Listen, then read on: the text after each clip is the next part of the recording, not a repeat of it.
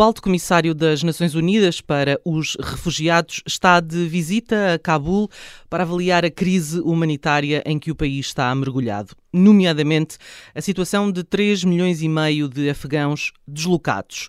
Filippo Grandi chegou esta segunda-feira à capital do Afeganistão e anunciou a visita no Twitter com uma fotografia a ilustrar o encontro no aeroporto com as autoridades uh, do governo uh, dos eh, fundamentalistas talibãs no Afeganistão, além das pessoas que vivem deslocadas dentro do país, em fuga da violência, meio milhão foram forçadas a deixarem as suas casas nos últimos oito meses. Somam-se mais 2 milhões de refugiados afegãos que vivem no Paquistão e no Irão, os dois países vizinhos que abriram a porta à população nos últimos 40 anos de conflito. Kátia Bruno, boa tarde. Eh, Kátia é jornalista de internacional do Observador. Muito obrigada por te juntares a nós neste Zoom. Olá, Judite, boa tarde. Uh, Kátia, estás muito atenta à política internacional, nomeadamente à política norte-americana e, e, por seu turno, às ramificações dos Estados Unidos uh, no mundo. Acompanhaste a, a, retirada das tropas do Afeganistão, uh, que agora está mergulhado numa crise humanitária nunca antes uh, vista. O próprio Comissário para os Refugiados da ONU tinha avisado no final de agosto que, após a retirada apressada dos países ocidentais e depois da queda em meados do mês passado do governo liderado pelo presidente Ashraf Ghani que uma crise humanitária sem precedentes iria iniciar-se. Confirmam-se os piores cenários, Kátia? Parece que sim. Uh, o porta-voz do, do Acnur já na semana passada tinha dito que temos aqui um, uma situação de, de 600 mil refugiados só este ano, portanto, a somar aos que já havia uh, do conflito ao longo de, de décadas.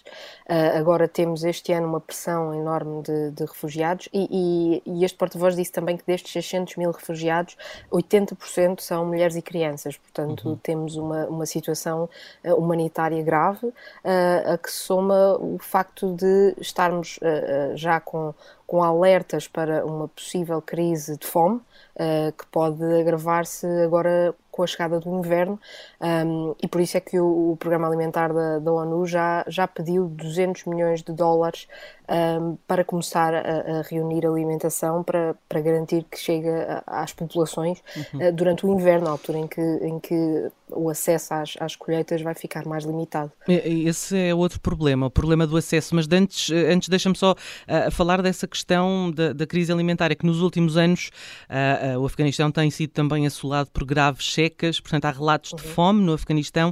Uh, este tipo de ajuda humanitária uh, da ONU uh, pode ser eficaz, tendo em conta a dificuldade que é entrar no terreno?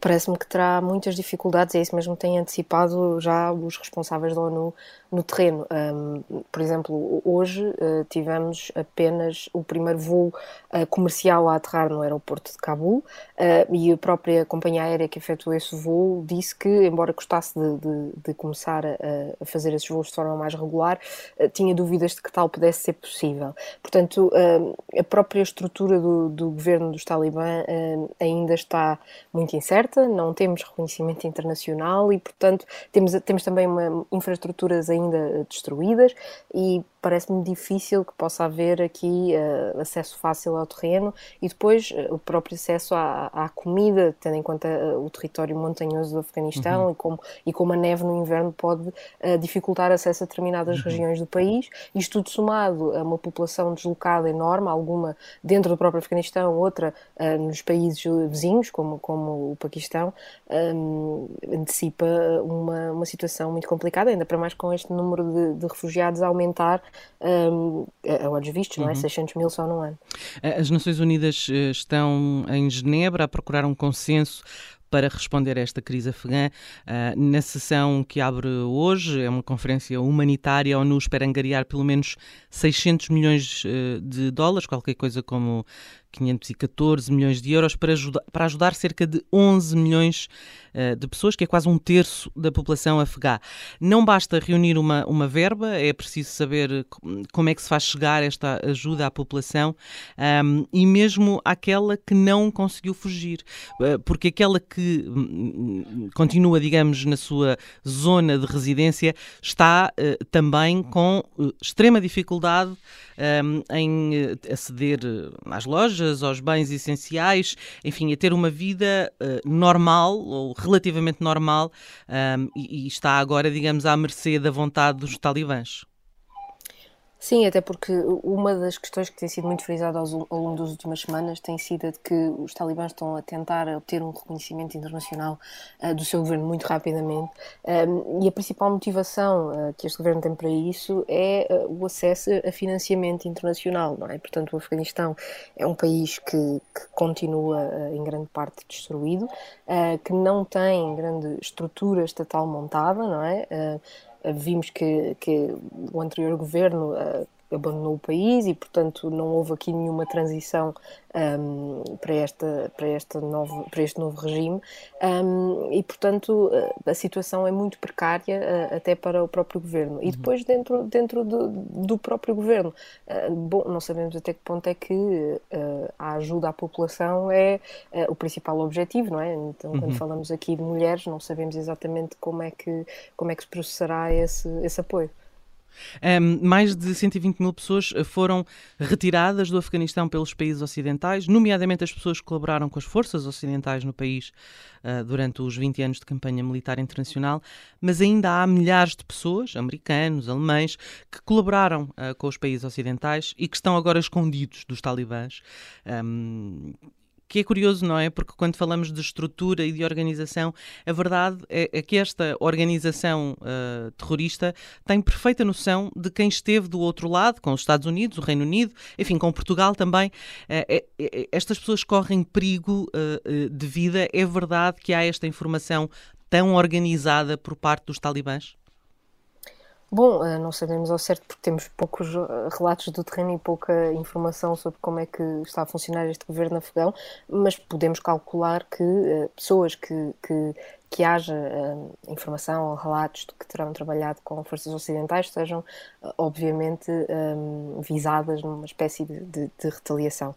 Mas mesmo uh, os cidadãos que, que não colaboraram diretamente podem estar aqui em situações problemáticas. Temos, por exemplo, o caso dos jornalistas que já têm tido, jornalistas afegãos, uhum. um, que já têm tido relatos de, de ameaças, de invasões às suas casas, de, de ameaças às suas famílias, e portanto aqui não estamos a falar sequer de pessoas que trabalharam diretamente com o Ocidente, mas que, tendo em conta a profissão que têm, são vistas como problemáticas para o atual regime e podemos imaginar que esse, que esse rótulo de problemático se estenda a outras profissões, não é? Eu arriscaria dizer, talvez, académicos, membros de algumas ONG, um, e, portanto, temos aqui uma população que está numa situação muito, muito complicada uhum. um, e também não sabemos qual será exatamente a ação deste, deste novo regime que, por um lado, quer obter ter reconhecimento internacional, mas por outro tem, tem a sua própria ideologia e que não é propriamente branda para, para pessoas que estejam, estejam associadas a valores uh, mais democráticos. Uhum.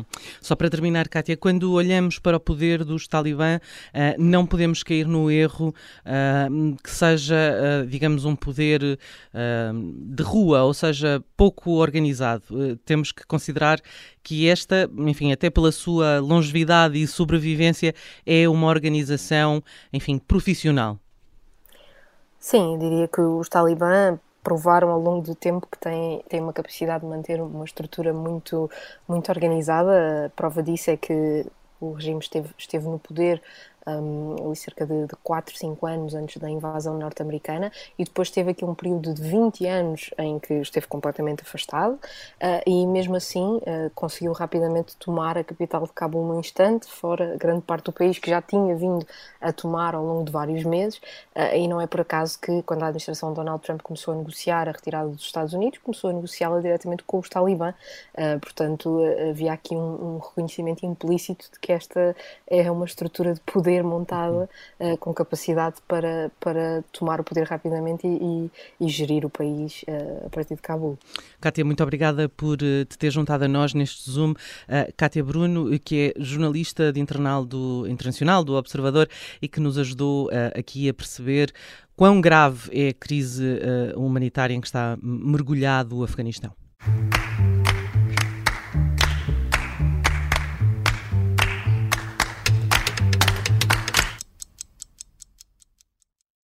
Obrigada por ter ouvido este podcast. Se gostou, pode subscrevê-lo, pode partilhá-lo e também pode ouvir a Rádio Observador online em 98.7 em Lisboa e em 98.4 no Porto.